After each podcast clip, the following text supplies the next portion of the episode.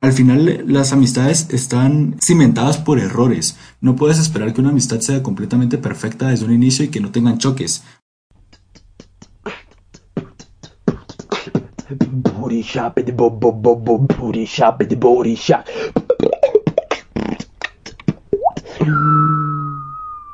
¿Qué tal? ¿Cómo estás? Bienvenido a un nuevo episodio del podcast Stalkers. Brydon, ¿cómo estás? ¿Qué tal, Víctor? ¿Qué tal, Stalkers? Estoy bastante bien. Un poco nervioso, te soy sincero, porque estás muy emocionado por este episodio y no sé qué podremos tocar en medio de lo que vamos a hablar. Así que contame primero, contame por qué estás emocionado, porque ya me has dicho que has estado muy emocionado por grabar este episodio. Realmente, este el tema que vamos a tratar hoy es uno de los temas que más me apasionan porque en este proceso que te, que te he contado de probar distintas cosas y probar de todo, también me he topado con mucha gente y muchos tipos de gente, muchos tipos de personas, con diferentes pasiones, con diferentes eh, percepciones sobre la vida. Y pues por eso me apasiona, porque quiero compartir con ustedes todo, todas mis vivencias personales y parte de las creencias eh, y paradigmas que tengo sobre este tema. Entonces, si quieres, hazle saber a la gente de qué vamos a hablar hoy, Brian. Hoy vamos a hablar sobre las relaciones sociales en varios de sus aspectos. Y comencemos, Víctor, ¿qué, qué entiendes tú por, por una relación social? ¿Qué entiendes tú por relaciones sociales? Yo entiendo como relación social uno de los aspectos que el ser humano trae intrínseco en su creación, que es que filosóficamente y pues biológicamente hasta cierto punto, los seres humanos somos seres sociales. Entonces, las relaciones sociales vienen a contribuir al desarrollo de ciertas, ciertos aspectos emocionales, psicológicos, eh, biológicos de una persona y por eso me lo considero, considero que es uno de los, de los aspectos más importantes de una persona. A lo largo de la vida pues me he dado cuenta de que generalmente no todas las personas cuentan con un desarrollo social bueno. Hay gente que es muy tímida, hay gente que a la que no le gusta socializar. Entonces, pues esto lo considero un problema y una ventaja, pero ya vamos a hablar de esto más adelante en, el, en el, podcast. Mejor contame ah, por ahora para ti qué tan importantes son las relaciones eh, sociales. ¿Tienes muchos amigos? ¿Sos mucho de hablar con gente? Contanos. Creo que para mí sí son muy importantes las relaciones sociales. Eh, tú que me conoces sabes que soy una persona bastante extrovertida, soy una persona muy social, me gusta mucho platicar con la gente, me gusta mucho hacer nuevos amigos. Podría decir que tengo bastantes amigos, o me gusta pensar que tengo bastantes amigos, la verdad es que ahí sí que no sé qué piensen ellos, pero para mí es, es, algo muy importante. Y en este tiempo que nos encontramos, por ejemplo, encerrados, ha sido muy difícil para mí porque si bien es cierto que tenemos las redes sociales para poder platicar, para poder conectarnos, no es lo mismo. Yo necesito ese contacto físico con las personas, necesito tener a alguien enfrente con quien hablar. Es, es algo que yo valoro mucho. Y por ejemplo, ahorita que estamos grabando, valoro mucho el hecho de que te pueda ver, porque entonces estoy viendo tus reacciones y a mí eso es algo que me gusta mucho. Me, me gusta leer los gestos de la gente. Me gusta, creo que a través, cuando tú le hablas a alguien, puedes saber qué está pensando a través de los diferentes gestos que hace. Y eso es algo que yo valoro mucho y por eso me gusta mucho interactuar cara a cara. Y cuando solo tienes un chat, no puedes o no logras captar esa esencia, no logras captar eso que, la persona está sintiendo cuando tú le dices algo. Entonces, para mí, es muy valioso tener amistades, tener personas cercanas, pero ha sido muy difícil en este tiempo soportar ya que cinco meses creo que llevamos sin poder interactuar cara a cara con mis amigos. Eh, yo he de confesar, Brydon, que las primeras veces que, que, te, que te vi, que te conocí, no me caíste bien. pero es por... Creo que, ya, me lo te lo he dicho en algunas ocasiones. Creo que ya te lo he dicho en algunas ocasiones, pero yo cuento con un prejuicio tonto en mi vida, que es que no me gustan las personas, bueno, es que la gente tal vez no, no me conoce lo suficiente, pero yo soy una persona muy tímida al inicio. O sea, a mí me cuesta mucho empezar a entablar conversaciones. A mí me cuesta mucho como que dar el primer paso con las personas y tú eres completamente distinto a mí. Tú eres de los que llega la gente, de los que le preguntan cómo están. Y entonces para mí eso representa un reto y hasta cierto punto me disgusta porque es como que invadieras mi espacio personal y mi timidez inicial y, y, me, y, me, quisiera sacar de ese, de ese bache que generalmente es una, es una muy buena actitud y es una muy buena, una muy buena habilidad el hecho de que lo hagas. Pero no sé, ese, ese, ese primer contacto para mí se me dificulta. Pero hablando de esto, quisiera preguntarte si tú tienes algunos filtros o, cuentas con, con algunas características que realmente te importan al momento de hacer amigos o de conocer personas. Yo trato de no juzgar a las personas por su forma de ser cuando recién las conozco, porque en un inicio cuando tú empiezas a hablar con alguien, eh, o ese es mi pensamiento, realmente tal vez no estás conociendo de fondo a ese alguien. Es como contigo cuando, por ejemplo, te caía mal en un inicio, ahora, ahora te voy a molestar con eso, pero en, un inicio... Ahora también me caes mal, pero... Ahora también te caigo mal, pero ni modo, trabajamos juntos en esto, así que... pero eh, cuando tú conoces a alguien, esa persona no se presenta tal y como es contigo. Siempre se presenta de una forma distinta. Entonces, sí tengo ciertas características con las que yo podría decir que considero a alguien mi amigo o no, o lo acepto en mi círculo de amigos o no. Y una de ellas, por ejemplo, es que la persona sea positiva. A mí me gusta mucho la gente que, es positiva, que te impulsa, que te anima, que te ayuda. Y creo que muchos de mis amigos comparten esa característica y lo puedo ver ahorita que, compartimos y hacemos este tipo de, de material digital, este podcast y están ahí apoyándote, están ahí viendo siempre lo positivo, sin que tú, por ejemplo, se los pidas, te comparten, te comentan, te dan su retroalimentación. Y ese tipo de gente que tiene adentro ese positivismo y esas ganas de ayudarte me atrae mucho. A mí realmente creo que mis amigos más cercanos son así y comparten mucho esa característica. Y, otra, otra de las características que me gusta mucho en las personas es que sepan reconocer sus errores. Y te lo digo porque eso es una debilidad que yo tenía y yo por, por orgulloso muchas veces, eh, te lo digo un par de años atrás, cuando yo cometí un error no me gustaba aceptarlo. A mí no me gustaba decir que me había equivocado o admitir que no tenía la razón o decir, mira, no sé esto, me puedes enseñar. Era algo que, yo no aplicaba en, en mi vida, pero aprendí que realmente era un pensamiento tonto y que tenía que cambiarlo. Entonces ahora valoro mucho que las personas también reconozcan sus errores. No porque uno de mis amigos no lo haga quiera decir que, que va a dejar de ser mi amigo, pero sí trato de cierta forma de, de, ayudarlo a salir de ese error en el que yo estuve por mucho tiempo. Entonces las personas que también te, escriben para decirte, mira, fíjate que no sé de esto, tú me podrías ayudar, y se dejan, se dejan enseñar, son personas que, realmente aprecio mucho dentro, dentro de mi círculo de amigos. Y tú, tú tienes, tú sí tienes un filtro, contame, quiero, quiero conocer tus filtros. mira, la, la verdad es que yo sí tengo muchos filtros, pero tengo pues de cierta forma cosas inversas a las que tú a las que tú describes, o sea, yo no veo si la gente tiene cierta cierta cualidad y en base a eso los acepto o no. Yo veo que si tienen cierta cualidad no los acepto. Entonces, eh, pues yo funciono de forma inversa. Entonces, para mí es mucho más fácil decirte qué tipo de actitudes no soporto en las personas, porque, no sé, yo antes era, era muy de la idea de que me interesaba caerle bien a las personas y estaba dispuesto a hacer o a poner en marcha mecanismos para caerles bien. O sea, estaba, estaba predispuesto a hacer cualquier cosa que las personas quisieran para permitirme entrar en su círculo social.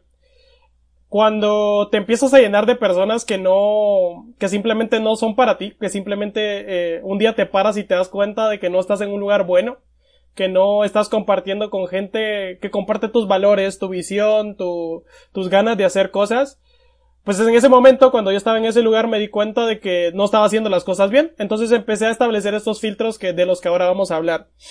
Inicialmente a mí no me gusta hablar con personas o pues compartir con personas que se crean mucho más que las demás.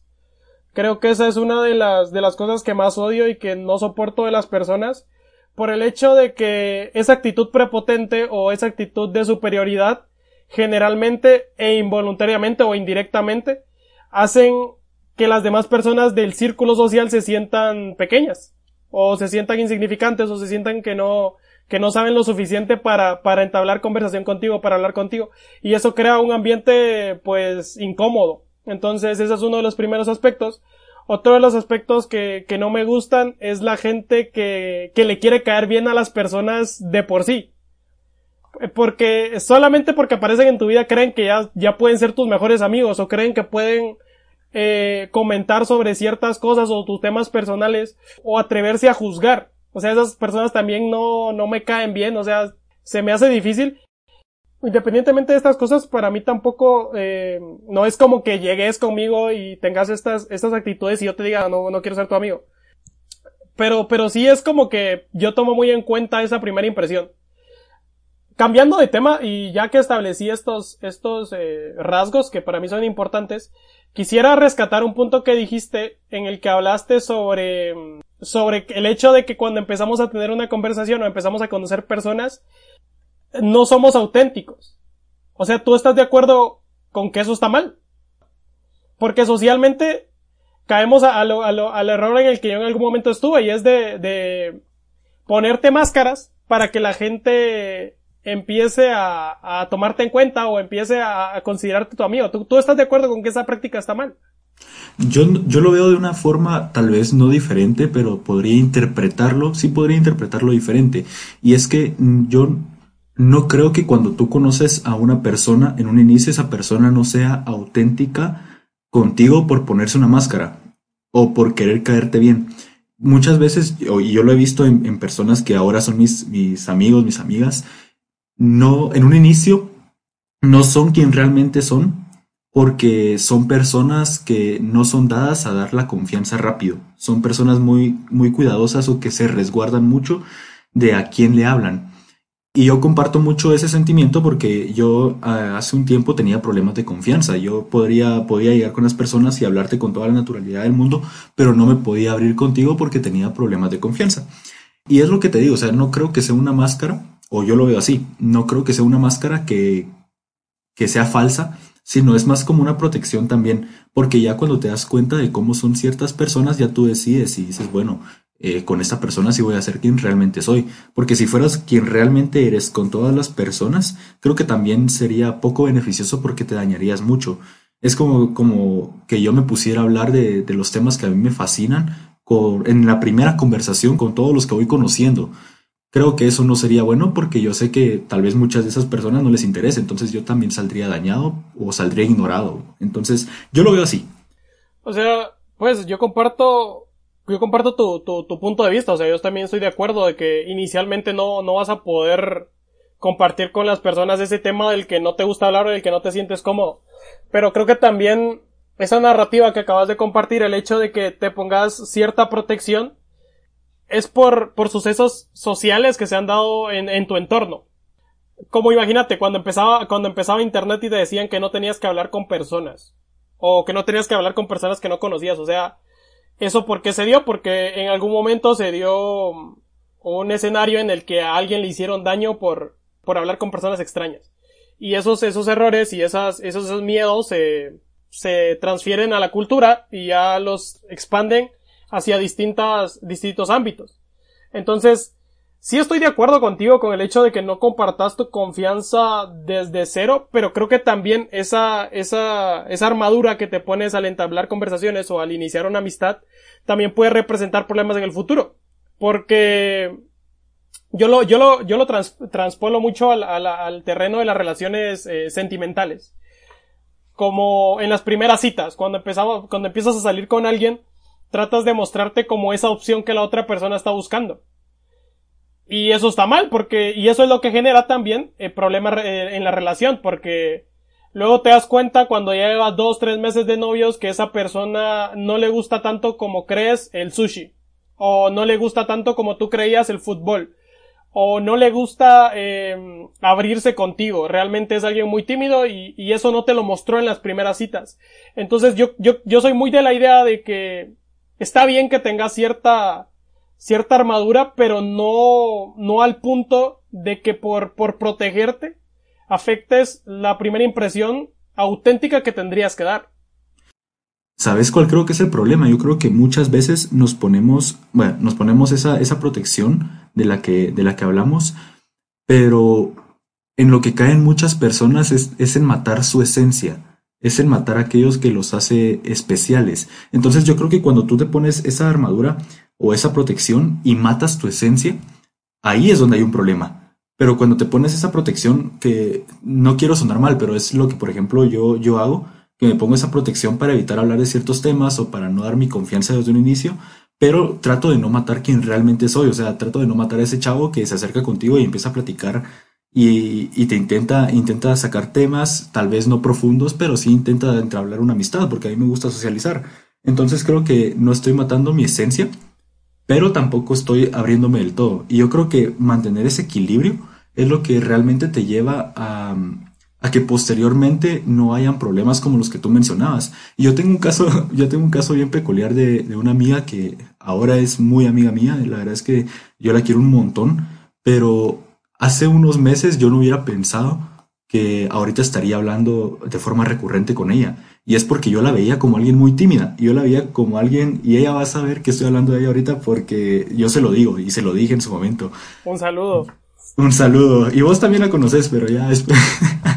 pero yo se lo dije en un inicio y le dije, mira, yo nunca te hubiera creído que hubiéramos podido llegar al, al grado de amistad que tenemos ahorita donde nos contamos realmente cómo nos fue en el día. Ella me ha contado de sus, de sus ex, de sus relaciones fallidas, de quien le gusta. Yo le he contado de todas mis historias locas que he vivido.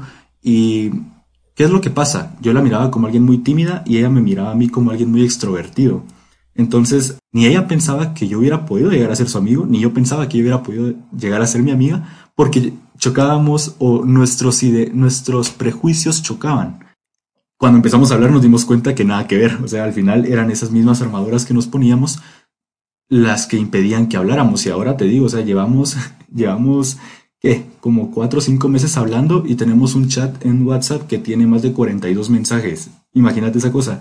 Y es precisamente por eso. O sea, cada uno tenía su armadura, pero lo que ayudó es que ninguno de los dos mató su esencia en ningún momento. Entonces, cuando nos conocimos y cuando comenzamos a hablar, esa esencia de cada uno permitió que lográramos crear una, una buena amistad que es la que tenemos ahora. Entonces, en, en conclusión, después de esa historia loca, es eso, ¿no?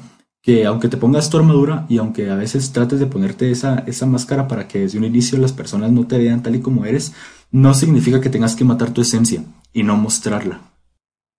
Estoy de acuerdo contigo, o sea, creo que tu, que tu ejemplo y tu visión es, es muy buena, o sea, es, el, para mí es el, el, el escenario ideal. O sea, en, el momento en el que al, hablar ninguna de las dos personas pierde su esencia, pero aún así se están protegiendo y, y, y, para mí ese es, el, ese es el escenario ideal, pero generalmente no son, no se da ese caso. O sea, hablando, hablando real, realmente no es que todas las personas estén dispuestas a, a, a conocer personas. Creo que el hecho de establecer, de establecer esa, ese pequeño, esa pequeña armadura es por, por experiencias pasadas. Y al final, pues nadie va a tener una armadura ideal porque son el resultado de las relaciones por las que ha pasado y por, por los escenarios en los que ha estado. Yo tengo estos, estos prejuicios o estos filtros al conocer personas porque generalmente yo, yo recibo mucho rechazo, o sea, y no es para, para sentirme triste ni nada, sino que creo que, que no sé, o sea, soy, la verdad es que soy alguien muy raro al empezar a conocer, porque yo soy como muy cariñoso. O sea, a mí no me cuesta nada querer a las personas, a mí no me cuesta nada empezar a agarrar confianza. Tal vez el primer paso sí, sí es difícil por los que le, por lo que les había comentado, pero ya cuando, cuando, cuando pasó ese primer paso, yo soy muy cariñoso y cosas así, entonces yo generalmente nunca recibo eso a cambio, ¿me entiendes? O sea, y tal vez no es por mi forma de ser, sino porque las personas también sufrieron cosas como las que yo sufro, imagínate, de que te digan, de que te, de que te ignoren, de que te ataquen, de que piensen que sos un mamón, de que piensan que, que te las querés llevar de cualquier cosa. O también me ha pasado el, el hecho de que las personas no se acercan a hablar conmigo porque yo tal vez a veces en, en el mosh de hablar o de tener una conversación toco temas que no entienden. Y es súper frustrante el hecho de que las personas no, aun, aunque no entiendan lo que, lo que estás hablando, no se interesan además, ¿me entendés? Entonces es, es, es como muy frustrante. Yo también, tal vez el, el, el hecho de que, de que me ponga esa armadura es debido a que no quiero que las personas que entren a mi vida me hagan sentir mal. O tal vez la razón por la que yo no me acerco a las personas es porque me da miedo el rechazo. Entonces creo que también eh, es, es, es real e importante lo que acabas de compartir, pero creo que no se puede extrapolar a todas las personas. Como muchos de los casos de la vida real, pues, o sea, no es como que... Sí que a todos les pase lo que a mí me pasa, pues, o lo que me pasó. Entonces creo que, creo que es algo que, que es, que es bonito hablarlo, porque yo tampoco es como que lo, como que lo comente, y si alguien está escuchando esto y se siente identificado, pues, Es el proceso, es el proceso y las cosas que tienen que pasar cuando estás conociendo personas. Entonces, cambiando un poco de tema porque ya me sentí mal, vamos a hablar un poco sobre, sobre algo que, algo que tú tocabas, algo que tú tocabas, que, que decías que llegaste a tener cierta cantidad de número de mensajes con una persona que, que tienes cariño, con el que le tienes cariño. Entonces quisiera que, que me comentaras si tú crees que esa, esa esencia de una amistad puede extrapolarse a una red social y si ese terreno de, de interacción puede, puede llevarse a cabo en un, en un terreno solamente digital. ¿Qué piensas tú? No, yo pienso que de igual forma si nosotros, mira, yo la conozco a ella en persona y hemos interactuado en persona varias veces. El año pasado, cuando se podía interactuar en persona con cuando se podía interactuar con las personas, pero nunca, nunca hablábamos, o sea, era, era aquello de que nos saludábamos, eh, cómo te van a bien, y ahí quedaba, o sea, realmente pasamos todo el año así, solo, solo medio saludándonos, y fue hasta este año que comenzamos a platicar así en, en creo que fue por, por, una respuesta a una historia en, en Instagram, no, no recuerdo si, si fue ella o fui yo el que, el que le respondió. Y, y, desde ahí entablamos una conversación así que no ha terminado hasta ahora. Ahora bien, cayendo en la pregunta que me hacías, yo considero que todo esto que nosotros platicamos por, por chat lo podríamos platicar re bien en persona. Y te lo digo porque nos hemos llamado un par de veces y por, por llamada nos fluye igual la conversación. Y yo sé que, yo sé que ella es alguien que cuando nos podamos volver a ver en algún punto, vamos a tener las mismas pláticas, vamos a volver a tener, eh, vamos a seguir teniendo, perdón, las mismas, las mismas pláticas, vamos a seguir teniendo las mismas conversaciones que tenemos por chat. O sea, con ella realmente no veo una diferencia. Ahora te digo, eso es con ella. Pero como tú decías, son casos que no se pueden extrapolar a todas las relaciones. Y de igual forma tengo amigos que, que en persona nos hablamos re bien, que en persona nos llevamos muy bien, platicamos, conversamos, nos reímos, pero por chat no pasa eso. Entonces cambia y yo creo que puede ser al revés también, que por chat te lleves re bien con una persona, pero en persona no. No, no te podría dar un ejemplo porque no tengo un caso particular en el que yo haya vivido eso. No soy de entablar relaciones. Ajá. Pero vos crees que es importante ese contacto físico para que luego sea posible el hecho de que, que, la relación se lleve pues de una buena forma, de forma digital. ¿Tú crees eso? En mi caso particular, yo sí lo considero importante para mí, porque yo no puedo crear relaciones desde para Ajá, yo no puedo crear relaciones desde cero a través de internet. O sea, yo no podría venir ahorita y escribirle a alguien y empezar un hola, ¿cómo estás? Bien, ¿y tú? Y, y no sé, la verdad es que no sabría qué, qué hacer después del bien y tú. ya ahí me quedaría estancado. Ah, ok. Es que yo te quería compartir el caso porque yo sí tengo amigos. Ajá, yo sí tengo amigos que son solamente digitales. En el proceso este que te dije de convertirme de introvertido a extrovertido, porque yo era muy introvertido cuando, cuando era más joven. Ese proceso, en ese tiempo en el que era introvertido, o sea, a mí siempre me ha gustado compartir y hablar, pero en ese, cuando sos introvertido, pues tienes ciertas barreras mentales que no te, que no te dejan el hecho de, de, acercarte a alguien y hablar. En ese proceso, pues yo conocí las redes sociales, que fue por el 2013-2014. Yo tenía 15, 14 años. Entonces yo encontré en Facebook un, una comunidad de lectores. Yo en ese tiempo también leía mucho. Y conocí a una chica que, que seguramente va a escuchar esto, que se llama Valeria. Saludos a Valeria, es mexicana. Y empezamos a hablar, la verdad es que la, e, era súper, súper superficial la cosa, hablar sobre libros, hablar sobre cómo estábamos y así. Dejamos de hablar por un tiempo. Y hace unos meses volvimos a hablar, pero la relación ya es como más, o sea, ya, ya crecimos, pues, o sea, ya no es, ya no es como, ya hay como muchos más temas de los que habla, de los cuales hablar, de los cuales compartir puntos de vista. Me gusta mucho el hecho de que ella me cuente cosas que hacen en México y que acá no se, que, que acá no se dan pues creo que también eh, depende mucho de los casos, porque con a Valeria la llegué a querer o le tengo un cierto cariño mucho más grande tal vez de las personas que conozco acá en Guatemala. Pero creo que tiene también mucho que ver el hecho de que, primero la disposición para platicar, para que te conozcan por cierto medio, porque, y que y tienes que conocer a la persona, o sea, tienes que darte cuenta de que es real, porque internet también te tiene ciertas sorpresas en las que tal vez crees que estás hablando con una chica y estás hablando con un señor de 40 años que está comiendo frituras frente a su computador, haciéndose pasar por un joven. Pero cuando te das cuenta de que la persona es real y de que, de que realmente sí existe, o sea, creo que también no está mal el hecho de que te abras. Yo con, yo con Valeria, pues ya llevamos mucho tiempo hablando así como que seguido. Y le tengo mucha confianza, ella me tiene mucha confianza a mí. Yo le he mandado regalos por Amazon y cosas como esas. Pero, o sea, a lo que quiero llegar es que yo sí estoy seguro de que, de que sí puede establecerse una relación vía solamente digital y creo que evolutivamente para allá vamos porque eventualmente se va a hacer no sé, que imagínate con esto que está pasando en las pandemias, pues, o sea, no va a ser el primero ni el último problema que vamos a tener como sociedad. Entonces creo que, que en algún momento también se van a extrapolar las relaciones a solamente una vía digital y creo que como seres humanos también tendríamos que prepararnos para eso. Entonces desde mi punto de vista y desde cómo soy, para mí sí se pueden extrapolar o sí se pueden trasladar las redes sociales, o sea, las, las, los lazos sociales hacia plataformas digitales. Sí, y antes, antes de dar el punto que quiero, que, que quiero dar, le voy a enviar un saludo a Valeria. Yo creo que, que sé quién es porque hasta, hasta donde tengo entendido, ella le ha dado bastante apoyo al podcast. unos feedbacks que hemos recibido de Valeria. Ah, entonces sí, Valeria, un saludo, gracias por tu apoyo.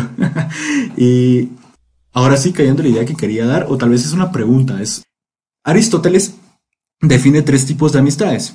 Y una de las amistades que define Aristóteles, no voy a, bueno, tal vez después toque las dos si se da la oportunidad, pero ahorita quiero tocar una, es, él, le llama la amistad de lo bueno, ¿ok?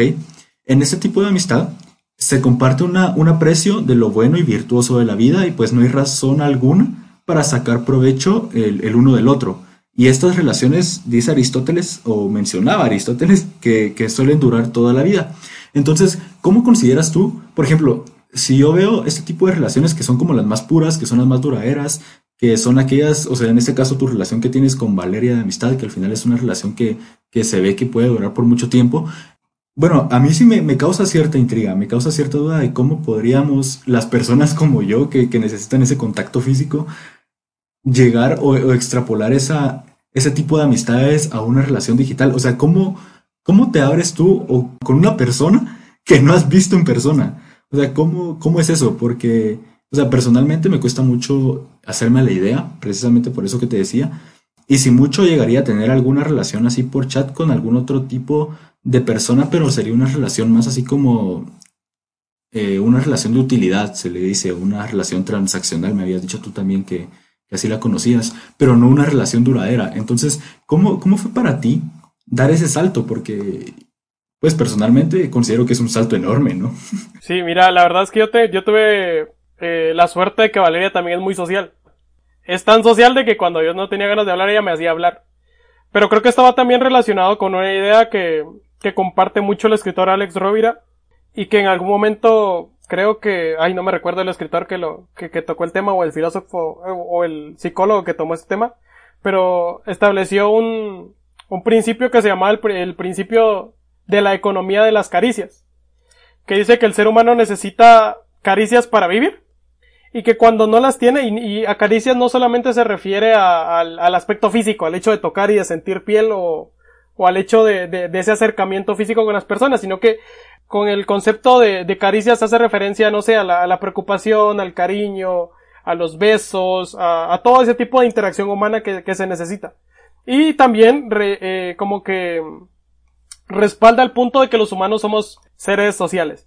Pero a lo que va, o a lo que va dirigido este, este principio de la economía de las caricias, es que establece que los seres humanos necesitan eh, ese tipo de interacción para vivir y que si no los tienen de forma positiva, ponen en marcha mecanismos para recibirlos de forma negativa.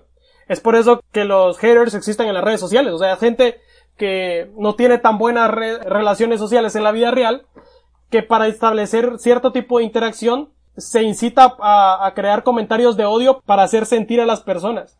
Cosas que no hacen sentir de, forma positiva. Entonces ellos obtienen cierto premio psicológico por el hecho de hacer enojar a las personas porque provocan interacción.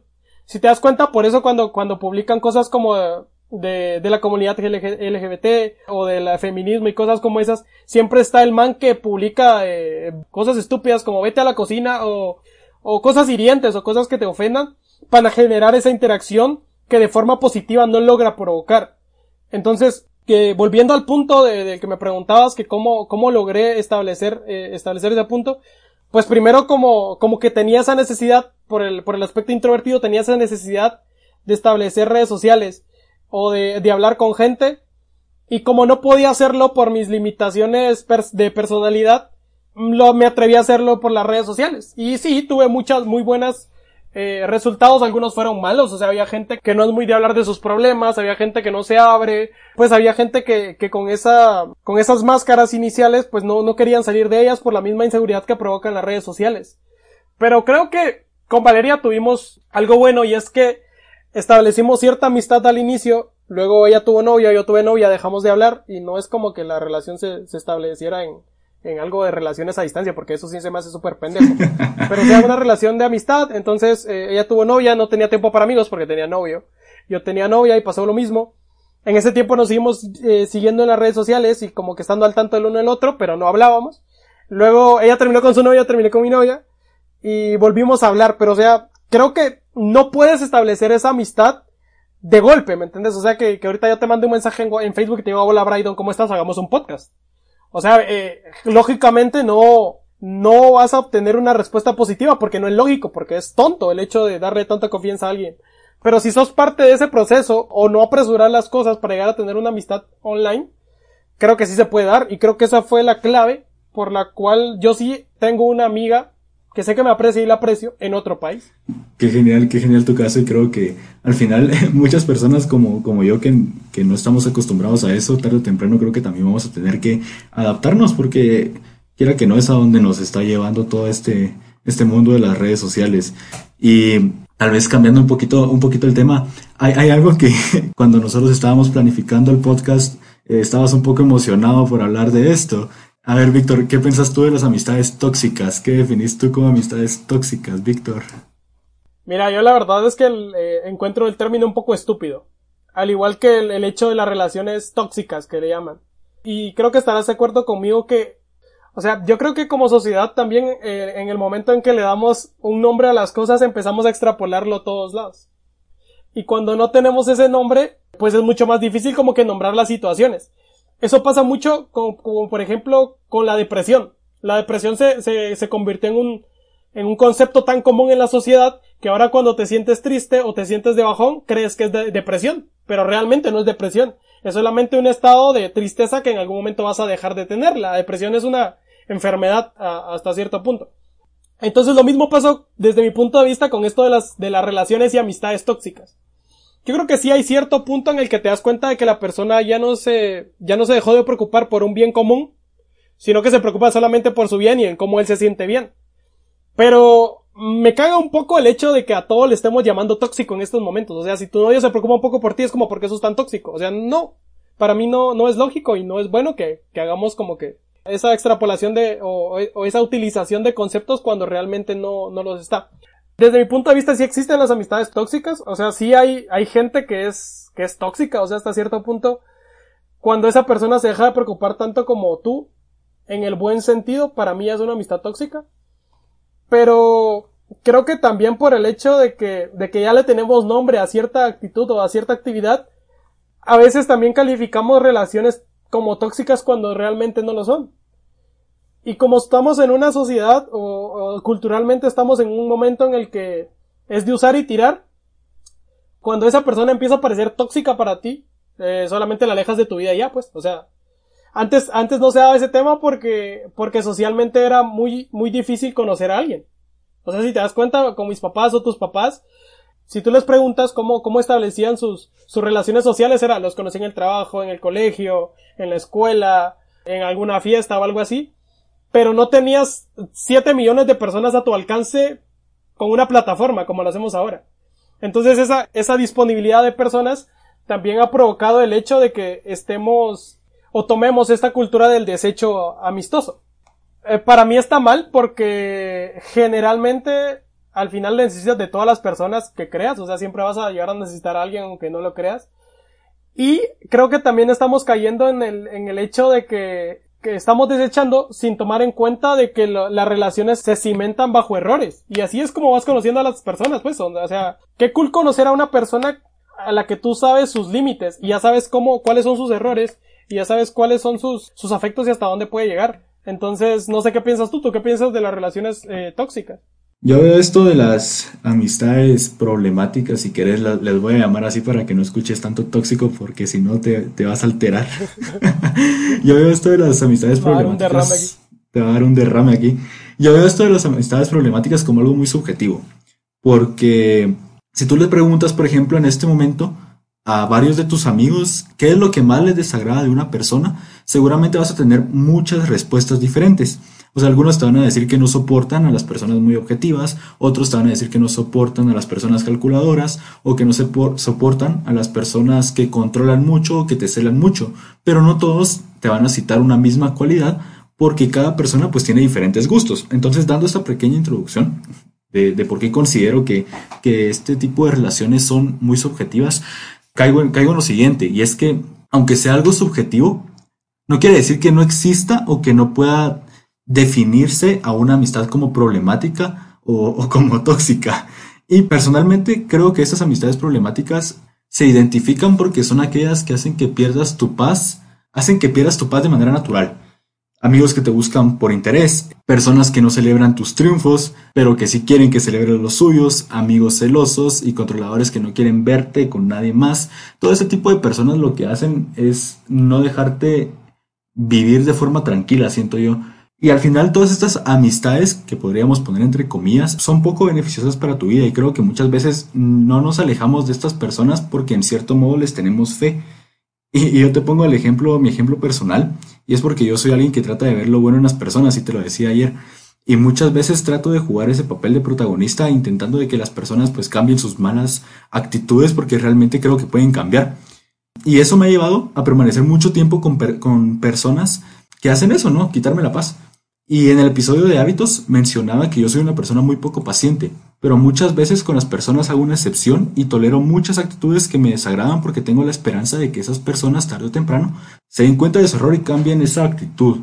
Y creo que en un inicio eso no está mal, pero cuando ya pasa el tiempo creo que sí te causa ciertos daños. Entonces concuerdo mucho con, con una idea que diste, que al final las amistades están cimentadas por errores. No puedes esperar que una amistad sea completamente perfecta desde un inicio y que no tengan choques, porque no estás hablando con un clon tuyo, o sea, no estás hablando con alguien que comparte exactamente las mismas características que tú. Estás hablando de alguien con sus propios problemas, con sus propios gustos y con sus, con sus propios ideales, ¿no? Entonces, si desde un momento, si desde un inicio desechas a alguien porque consideras que es tóxico, como todo lo vemos ahora, como tóxico, también está mal. O sea, al menos deberías darle la oportunidad a las personas de demostrar que no son tóxicas, sino que están teniendo un error, pues. Pero ya cuando es algo recurrente, ya cuando es algo que es parte de su característica o de su esencia, y, es algo que te desagrada, pues creo que también está bien alejarse de, de esas personas. Pues sí, o sea, yo creo que también es importante aclarar que, que no hay que quemar los puentes si alguien no te cae bien o no te termina de convencer o tiene ideas distintas a las tuyas, pues hay, hay formas elegantes de salirte de tu vida, ¿me entiendes? Yo, yo también comparto la idea de que tenés 7 millones de personas ah, detrás de una pantalla dispuesta a conocerte, pues, o sea, ¿qué, qué haces victimizándote por, por alguien que primero no comparte, eh, pues, tu misma visión o, o, tiene actitudes que no te gustan? O sea, ¿por qué vas a aguantar y vas a estarte victimizando diciendo, ay, este man es un man tóxico, eh, no me gusta ser su amiga, pues desecharlo ya, pues, o sea, si, si vivimos en una cultura del desecho, pues deséchalo bien y ya, o sea, no tienes por qué como que conservar amistades que no te dan ningún bien. Y con esto quiero tocar un punto del que quería hablarte, y creo que es el punto que, que más me emocionaba de este podcast, y es sobre qué piensas tú de tener amigos que tengan ideas contrarias a las tuyas. Porque yo tengo, yo tengo una postura muy, muy clara sobre este tema en mi vida. O sea, a mí me encanta conocer gente que no está de acuerdo con lo que pienso. Me encanta conocer gente que debata lo, lo que yo, lo que yo creo. Porque al final son situaciones o sucesos que te hacen, que te hacen crecer. O sea, que te abren las puertas, que te abren la mente. Yo valoro mucho ese tipo de amistades. No sé qué, qué piensas tú sobre, sobre eso. Yo comparto mucho esa idea contigo de tener amistades que tienen opiniones diferentes, siempre y cuando, y eso sí lo tomo muy en cuenta, prevalezca el respeto. Y te digo porque yo tengo muchos amigos que comparten ideas totalmente diferentes a las mías, tanto en religión, tanto en creencias, en ideologías, en posturas. Al final, no te digo que chocamos, pero sí compartimos posturas diferentes y son bien interesantes las pláticas que llegamos a tener a veces de esos temas porque prevalece eso, el respeto. Entonces, mis amigos saben que yo tengo ciertas creencias, que yo tengo cierta ideología y yo sé que ellos tienen ciertas creencias y cierta ideología y desde ese desde esa base podemos crear un diálogo constructivo. Y yo creo que es muy beneficioso porque al final aprendes aprendes de muchas cosas. Y si te cerras a solo lo que tú crees no estás aprendiendo realmente, o sea, tú aprendes más de un tema cuando conoces la postura contraria. Realmente no puedes después defender un tema en el que tú crees si no sabes eh, qué está pensando una persona que, que cree en algo distinto, que cree en lo contrario. Y no voy a tocar ejemplos, pero yo sí creo que son muy constructivas y muchos de mis amigos mantienen ideas contrarias a las mías y sin embargo somos muy buenos amigos y hay otros que mantienen ideas muy similares a las mías y también somos muy buenos amigos, entonces no es algo por lo que yo categorizo a las personas al final se obtienen conversaciones bien interesantes de, temas, de temas como esos. Yo creo que estoy muy de acuerdo con lo que dices, o sea, hasta cierto punto, pues creo que, que, estás en lo correcto. Yo siempre he tomado como filosofía de vida una frase que una vez escuché y que la verdad es que me encantó y desde ese momento la llevo a todos lados. Y dice que trata o procura que nunca seas el más inteligente del cuarto. Porque en el momento de que ya lo seas, ya no va a representar un reto o una conversación. Y a mí me encanta mucho poner en disputa mis ideas porque, imagínate, o sea, a mí me gusta pensar esto y, es parte de una narrativa interna que tengo que me, que me apasiona. Y es que generalmente nunca vas a tener la razón en la mayoría de temas que crees que tiene la razón. Imagínate aquellos tiempos 400 años antes de Cristo en el que estaba Demócrito y Leucipo hablando sobre su teoría de que el mundo estaba compuesto de pequeñas partículas llamadas átomos. Yo estoy seguro que mucha gente los trataba de locos. O en 1934 cuando la gente estúpida creía que las mujeres no podían votar. Antes de 1934 las mujeres no podían votar y la gente estaba ok con, con esa idea. O sea, creo que esto es parte también de una, de una idea, de un ciclo donista que, por el que pasan los seres humanos, que describe que el ser humano se siente bien independientemente de las condiciones en las que se encuentra. O sea, siempre logra sentirse bien. Yo creo que es lo mismo que está sucediendo con la comunidad LGBT. Eventualmente nos vamos a dar cuenta de que, de que no puede, de que hay ideas que actualmente tal vez las consideramos ilógicas o tontas o, o llegamos a tal punto de criminalizarlas o de, o de señalarlas y juzgarlas, pero en un futuro tal vez sean buenas o tal vez la gente esté ok por ese, por ese ciclo donista. Entonces, generalmente o habitualmente siempre pongo mis ideas bajo el foco de ¿será que esta idea que pienso ahora o será que estas creencias que tengo ahora en el futuro no, no seré ocasión de que alguien se ría de ellas? Imagínate lo que nosotros pensamos ahora con las personas que pensaban que en su momento la Tierra era plana. O sea, tú te llegas a reír de esas ideas y piensas que son tontas. ¿Qué ideas sostenemos actualmente como sociedad que en algún que en un futuro nuestros nuestros hijos o nuestros nietos van a ver y van a decir por qué pensaban en eso si es obvio que no es así?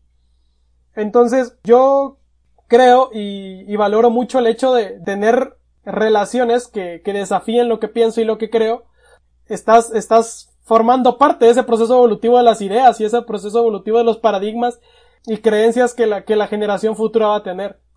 Entonces yo de esa forma romántica y tonta es con la que convalido la idea de que me encanta tener amistades que tengan ideas distintas a las mías, porque en un futuro puede que esa, ese proceso de, revolución, de, de, establecer conversaciones con personas que tienen posturas distintas a las tuyas, pueda evolucionar a nuevas ideas. Entonces, para mí se me hace súper cool. Perfecto, Víctor. Y para ir cerrando, porque ya yo creo que este va a ser el podcast más largo que, que, hemos tenido. Siempre, siempre terminamos con un mensaje para los que llegan a este punto, así que si llegas, llegaste a este punto, aquí te va otro de nuestros mensajes. Y vamos a comenzar por Víctor. ¿Qué mensaje le darías tú a las personas que, ya llegaron hasta aquí relacionado a este tema de las relaciones sociales, de la interacción por, por, internet con las personas, de las amistades problemáticas o estas amistades que tienen pensamientos contrarios a las tuyas. ¿Qué, en general, qué mensaje les darías o qué consejo, qué recomendación? Creo que estas van a ir alineadas con, con la forma en la, que, en la que di mi mensaje en este podcast. Primero, no tengas miedo de conocer gente no tengas miedo a cambiar. El hecho de que hayas nacido introvertido no te condiciona el resto de tu vida. Puedes cambiar eh, tu forma de pensar o tu forma de expresarte o tu forma de comunicarte las veces que quieras. La decisión está en ti. Entonces te insto a que si no te gusta ser como eres o si no te gusta ser tímido, que pongas eh, los medios para dejar de serlo. Segundo, no tengas miedo a debatir tus ideas, no tengas miedo a tener amigos que no comparten lo mismo que tú. Recuerda que eventualmente tal vez las ideas que sostienes ahora y que defiendes con, con tanta valentía en un futuro sean desechadas y se consideren tontas. Y el tercer consejo que, que me gustaría darte es que te atrevas a conocer gente online. O sea, el proceso hedonista y el proceso evolutivo nos van a llevar a que las, las relaciones y las conversaciones se van a automatizar. O sea, ya no vas a tener que salir a verte con alguien, ya no vas a tener que salir a hablar con alguien. Y, esta pandemia es un ejemplo de ello. Hay procesos que se pueden automatizar que aún creemos que están muy arraigados. Y ese sentimiento que crees, ese romanticismo de las relaciones, se va a extrapolar a las redes sociales, porque así es el ciclo hedonista. Y si te das cuenta, esta pandemia es un ejemplo de ello. O sea, si sigues teniendo amigos, es porque sigues frecuentándolos. Y ya la gente está ok con eso. Ya la gente siente tu preocupación con el mensaje de cómo estás, con el, con el mensaje de ya llegaste. Entonces no te frenes al, al proceso evolutivo, comparte tus ideas, no alejes a las personas de tu vida porque piensas que son tóxicas, no quemes puentes, siempre vas a necesitar de alguien más y hazte amigo de todo el mundo. O sea, hazte amigo de personas que crees que son menos inteligentes que tú, que crees que son mucho más inteligentes que tú, que crees que, que tienen ideas tontas, entiende por qué crees que tienen ideas tontas y no tengas miedo, sea un ser social, como lo que estamos llamados a hacer. Perfecto, Víctor. Y yo creo que el mensaje que yo les daría a, los que están escuchándonos, tal vez va a sonar así como muy romántico, es que te des la, la oportunidad de conocer a las personas. Al final no vas a lo, lo, mencionábamos en el podcast de los hábitos, al final no sabes si algo no te gusta hasta que lo pruebas. Y lo mismo creo que pasa con las relaciones. No sabes si alguien te va a agradar o alguien no te va a agradar hasta que no hablas con esa persona. Y yo doy este mensaje desde, desde mi punto de vista extrovertido y social. Al final, anímate a conocer gente. No pierdes, pierdes más resguardándote y no queriendo conocer a nadie que tratando de conocer a las personas. Y yo lo veo así, porque al final siempre hay alguien que tiene algo que enseñarte, siempre hay alguien que tiene algo para darte. En, en una amistad aprendes, aprendes mucho de, de, muchas cosas. Entonces mi consejo sería ese, no te cierres y aunque te pongas muchas veces esa armadura o esa protección o esas máscaras para no dar tu confianza desde un inicio, date la oportunidad de confiar en alguien. No tienen que ser muchas personas, tienen que ser dos, tres personas, una persona si es necesario, pero date la oportunidad de conocer y date la oportunidad de abrirte a los demás. Y si eres alguien que se abre a los demás, si eres alguien que es muy social como yo, pues disfrútalo también y, y, ánimo porque yo sé que es duro no poder ver a las personas cara a cara ahorita en este tiempo que estamos viviendo. Así que recuerden seguirnos en nuestras redes sociales, aparecemos en Instagram como Stalkers Podcast y en nuestros perfiles individuales como Bridon Q7 y Victorísimo. Pasen la culpa, la bonito, vayan a conocer a alguien más y nos vemos en el siguiente episodio. Chao.